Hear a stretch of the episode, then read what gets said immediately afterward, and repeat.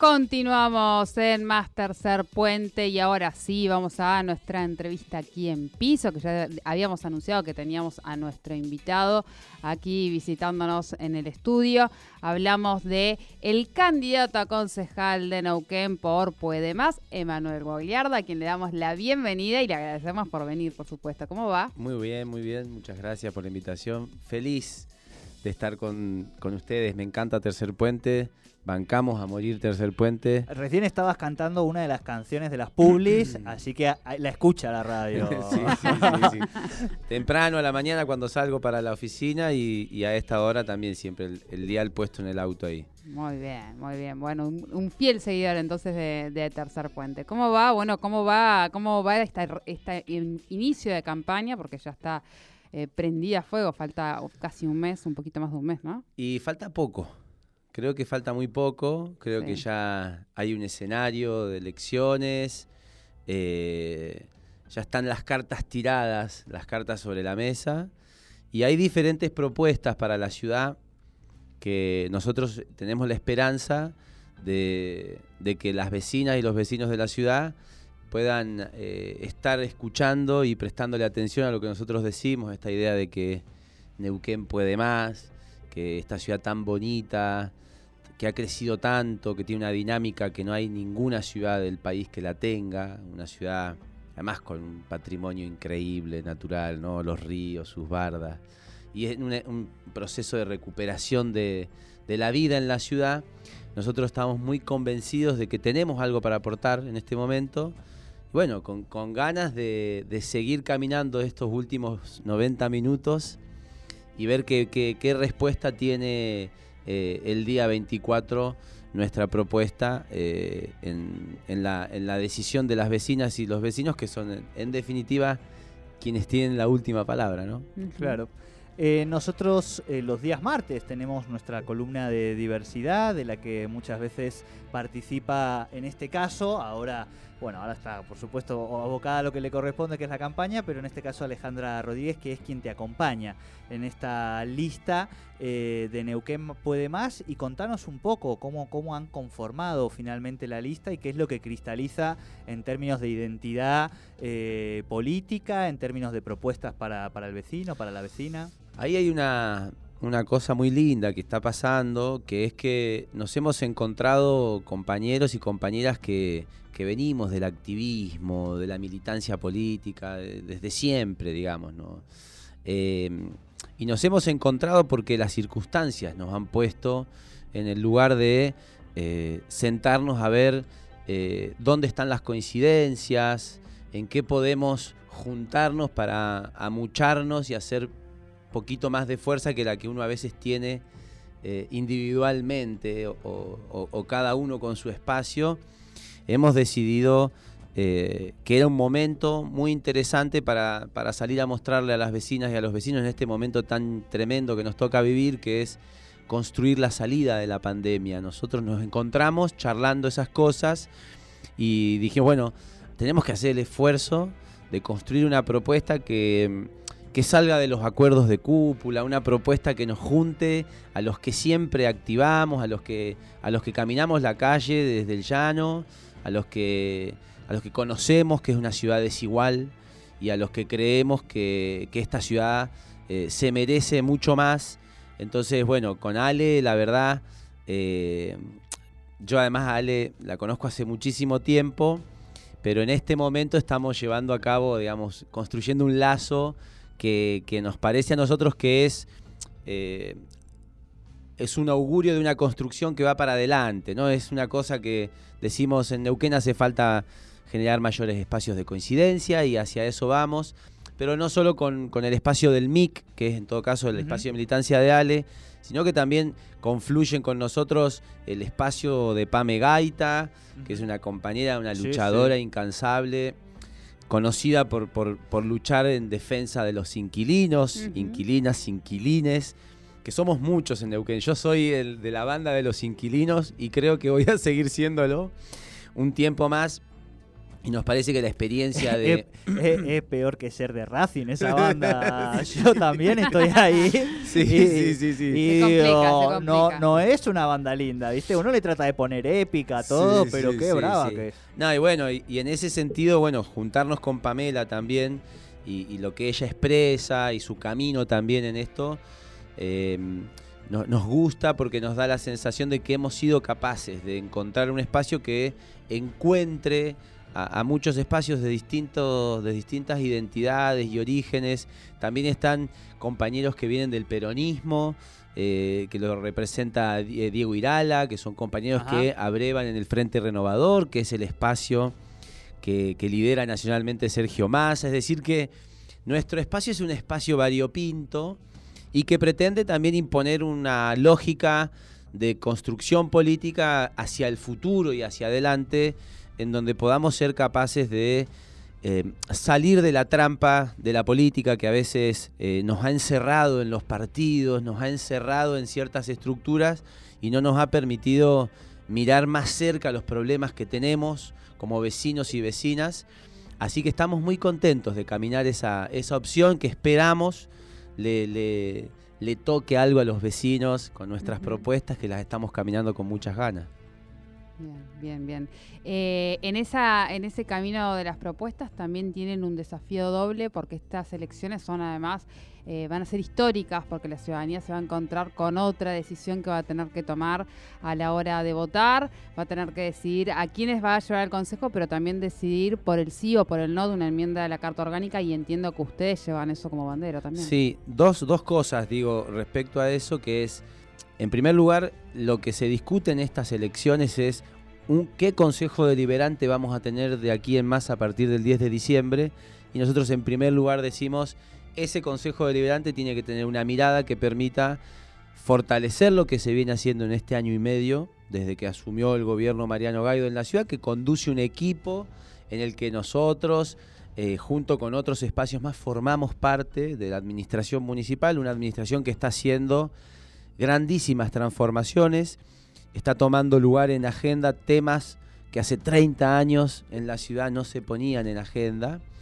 Y uno de esos, de esas cuestiones, te digo, la liberación de las costas, de los ríos Limay y Neuquén, que es un proceso histórico, eh, la construcción de un instituto municipal de la vivienda que está construyendo soluciones para salir de la banda de los inquilinos a muchos y a muchas. No, y con un buen perfil, hablamos con Zapata mm, la semana pasada, creo que hablamos. Pero además con una, con una creencia hasta aquí, y en esto te, te, hago la pregunta, una creencia hasta aquí que la municipalidad eso no lo podía hacer, por lo menos eso es lo que nos habían hecho creer, ¿no? Sí, claro, de que la municipalidad tenía que ocuparse de otras cosas y la verdad que el Instituto Municipal de la Vivienda y Urbanismo a mí me parece, además en la persona de Marcos Zapata encontró a su mejor gestor.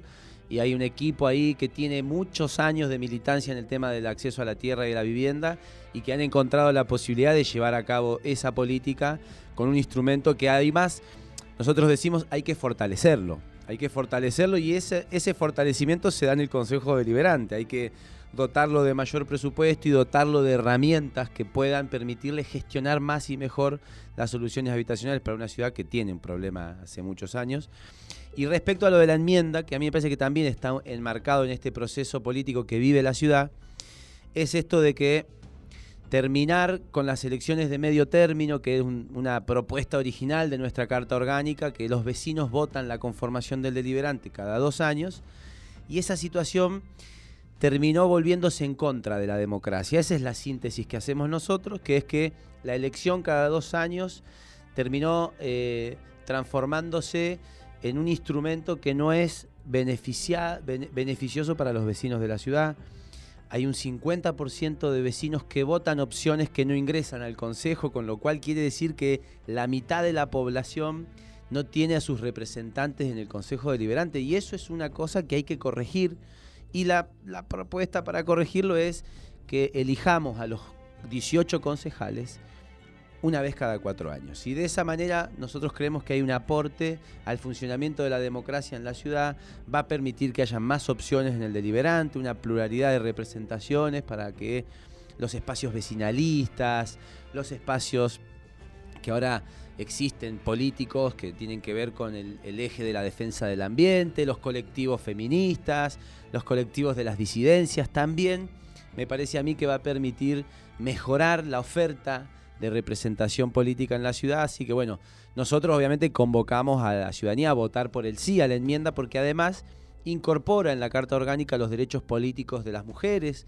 que a nosotros nos parece que no es un dato menor, que no deja eh, espacios a interpretaciones que después tiene que hacer un, poder judicial respecto a cómo se dan las, las, sustituciones en el caso de las renuncias para respetar los, las paridades que se han establecido.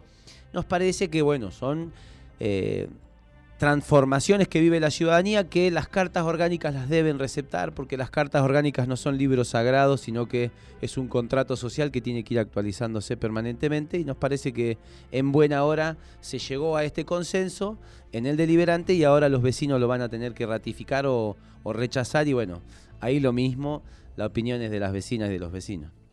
Claro.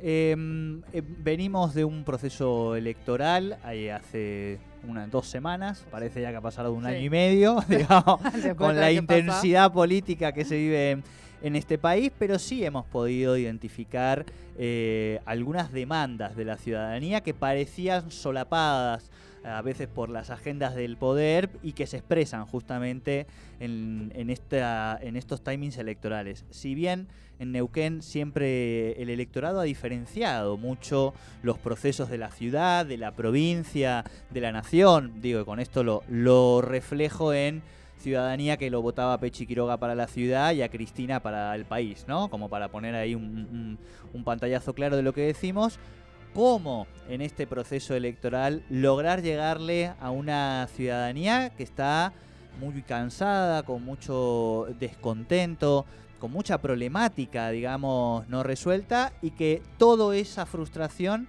en una parte es canalizada hacia una política que hace muchos años que en términos como generales, después uno puede ver las particularidades, le viene no respondiendo a sus, a sus demandas, sobre todo materiales y lo económico, ¿no? ¿Cómo, cómo llegarle, cómo caminar con, con, la, en la ciudad en este momento y lograr llegarle al, al vecino y a la vecina bien, ¿no? Sí, a mí me parece que, en primer lugar, nosotros siempre decimos que, que hay que tratar de de abonar la idea de que la gente no está enojada y en descontento con la política, porque la gente todavía cree en la política, si no, no va a votar y además da señales con su voto. La gente eh, creo que se subestima a los vecinos y a las vecinas cuando dicen, no, la gente está cansada de la política. Yo, nosotros creemos que no, que la gente sabe que con su voto define las cosas.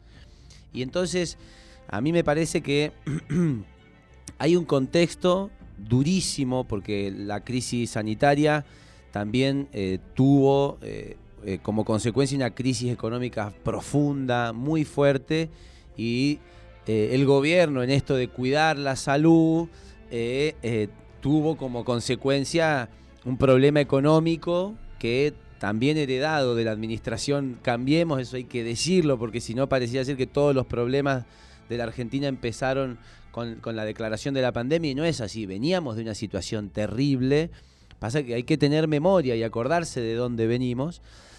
Y a mí me parece que en la ciudad nosotros eh, tenemos expectativas de que la gente valore, que los vecinos y las vecinas valoren lo que está haciendo esta administración, que está garantizando, por ejemplo, espacios públicos al aire libre, espacios para la recreación, que está inyectando dinero con decisiones que antes eran otras, porque el plan capital, por ejemplo, en la ciudad de Neuquén ha logrado generar empleo privado.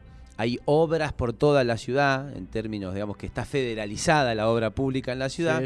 Y eso quiere, tiene que ver con una decisión que nosotros la ubicamos eh, en el área de eh, la política económica de la ciudad, que es que la ciudad tiene recaudación impositiva, es buena la recaudación, pero lo que sobra, el superávit, en vez de hacer colocaciones financieras como si fuéramos un banco y poner la plata a generar eh, intereses, lo que hizo esta decisión, esta administración municipal es todo excedente se invierte rápidamente porque hoy es necesario poner los recursos a girar Por eso hay tanta obra pública en la ciudad. En plena pandemia, no sé si hay otras ciudades del país que hayan tenido tanta inyección de dinero para sostener los niveles de actividad económica. Y ahora lo estamos viendo que la, situación sanitaria está permitiendo salir un poco. Entonces hay actividades todos los fines de semana, hay ferias, hay espacios al aire libre, que nosotros creemos que van a ser también eh, decisiones que van a permitir reactivar la, la actividad económica, porque esto eh, creemos que Neuquén va, a tener una posibilidad de salir adelante porque tiene una dinámica propia, tiene una, una, forma de funcionar y de moverse que el municipio está alentando y lo está haciendo eh, de buena manera. Y bueno, creemos que la ciudadanía de Neuquén va a mirar eso. A, eh, a pesar de, esta, de este resultado provisorio, porque las pasos son son resultados súper provisorios. Una interna en la que se, recién se definen los candidatos que van a ir a una elección que va a suceder dentro de dos meses. Entonces nos parece que, que creo que los vecinos y vecinas de la ciudad van a corresponder con su voto el respaldo al gobierno de la ciudad en las diferentes opciones que una somos nosotros para el deliberante que encabezamos junto con Ale Rodríguez Carrera. Lo dejo dicho, la lista 668, Neuquén puede más. En la pantallita electrónica nos encuentran a mí y a la Ale, por supuesto, que también es una decisión interesante del tribunal, de la Junta Electoral, decidió que las dos primeras personas que tienen eh, una paridad de géneros eh, aparezcan en la pantalla electrónica. Es una novedad total y absoluta. Acá ustedes ya lo han charlado con los otros espacios que todos estamos valorando positivamente. Que así sea que aparezcan las imágenes de los dos primeros Así que bueno, va a ser una elección que creo que eh, esperamos, tenemos la esperanza, porque eso es la onda, ¿no? No perder la esperanza de que se tiene que salir adelante, que no hay forma de volver para atrás, pero los vecinos y las vecinas tienen que acompañar esa opción, ¿no? Bien. Eh, quien, quien, elija, quien elija la lista 668, dijiste, 668, eh, lo que va, lo que va a elegir es también poder, aquel que está de acuerdo ¿no? con esta gestión que vos estás mencionando, va a elegir un acompañamiento en ese Consejo Deliberante a esa gestión? Sí, un acompañamiento, pero en realidad lo que nosotros decimos es que hay que fortalecerlo, porque eh, hay cuestiones que tienen que transformarse en políticas de Estado, que tienen que agarrar mayor cuerpo. Por ejemplo, la Subsecretaría de Deportes de la ciudad tiene un programa que está sosteniendo una política deportiva que no hubo nunca en la ciudad. Hoy hay escuelas deportivas, hay escuela de hockey, escuela de básquet, escuela de patín carrera, eh, escuelas de senderismo en la, en la barda para los pibes, escuelas de mountain bike. Hay un montón de instancias de deporte comunitario que se están jerarquizando, que tienen su currícula pedagógica, es decir, se está, se está poniendo en discusión qué es lo que se le enseña a los pibes desde las escuelas municipales deportivas hay mucho fomento a la industria cultural, a las, a las, propuestas de espacios para la cultura, pero esto es una marca de una gestión que nosotros decimos que hay que consolidar como política municipal y esa tarea se hace en el Consejo Deliberante y nos parece a nosotros que lo mismo que sucede con el Instituto de la Vivienda, que es, una buena noticia que se estén haciendo lotes con servicios en la ciudad, eso hay que transformarlo en una política que que, sea, que acompañe el crecimiento de la ciudad de aquí en adelante. Y el último tema que te digo, que a mí me parece que es muy, muy importante, es que la ciudad de Neuquén, por su perfil, un perfil industrial muy fuerte, una, ciudad que crece poblacionalmente a pasos agigantados, tiene que cuidar su ambiente, tiene que cuidar sus recursos, tiene que cuidar eh, el río y las bardas como su principal recurso y sus bienes comunes y me parece que es, bueno que la ciudad, eh, a través del Consejo Deliberante, implemente una política de protección del ambiente que sea muy fuerte, muy, muy seria, muy cuidadosa, que no sea simplemente hablar del ambiente, sino ponerse a legislar y a pensar en cómo hay que proteger el ambiente en la ciudad. Nos parece que esos temas van a ser la agenda porque tienen que ver con las obligaciones de la, de la nueva normalidad. Es decir, la nueva vida que nos deja la pandemia requiere de pensar muchísimas cosas y nosotros estamos con esa energía, con esa fuerza y con la convicción de que, que tenemos para aportar en este proceso que viene de cuál es la ciudad que queremos, ¿no? Claro. Bien, ya lo vamos conociendo un poquito más a, Emanuel. Este, nos debíamos aquí una visita. Obviamente no va a ser la, primera porque ya saben que también estamos organizando eh, nuestro cuestionario eh, por el que vamos a hacer que pasen, si quieren, obvio, este, todos los candidatos y candidatas de Tercer Puente y allí también vamos a ir este, vamos a ir obviamente eh, avanzando y conociendo un poquito más de las propuestas eh, y demás. Te agradecemos mucho este primer, esta primera visita aquí a los estudios de Tercer Puente de Radio 10. Viste que es más grande de lo que parece, ¿no? sí, sí, sí, sí. Estudio grande que tenemos aquí, que estamos contentos con él. Y bueno, y vamos a seguir, por supuesto, charlando con ustedes y más cuando, como decíamos, ¿no? Ale forma eh, parte, la diversidad es parte constitutiva de, estos programas y por supuesto cada una de esas experiencias sociales que conforman la lista y que vienen eh, a tratar de que esas temáticas en definitiva ocupen un lugar mayor en, la, en una gestión que, les dice, bueno, eh, está bien, tráiganme, ¿no? Demándenme. Sí. Así que bueno, te Bueno, obviamente que agradecido yo de estar acá, como les dije, para mí es un placer compartir un ratito con ustedes. Y además creo que el tercer puente es un puente, eh, valga la redundancia, eh, con un montón de expresiones de la ciudad que, que en este lugar se encuentran, que pueden difundirse, pensamientos que pueden plantearse, reflexiones que se pueden compartir. Así que obviamente agradecido, desearles todo el éxito, que Tercer Puente siga creciendo, que siga adelante porque es un espacio necesario. Bueno, muchísimas gracias por, bueno, por, tus palabras y por venir a visitarnos.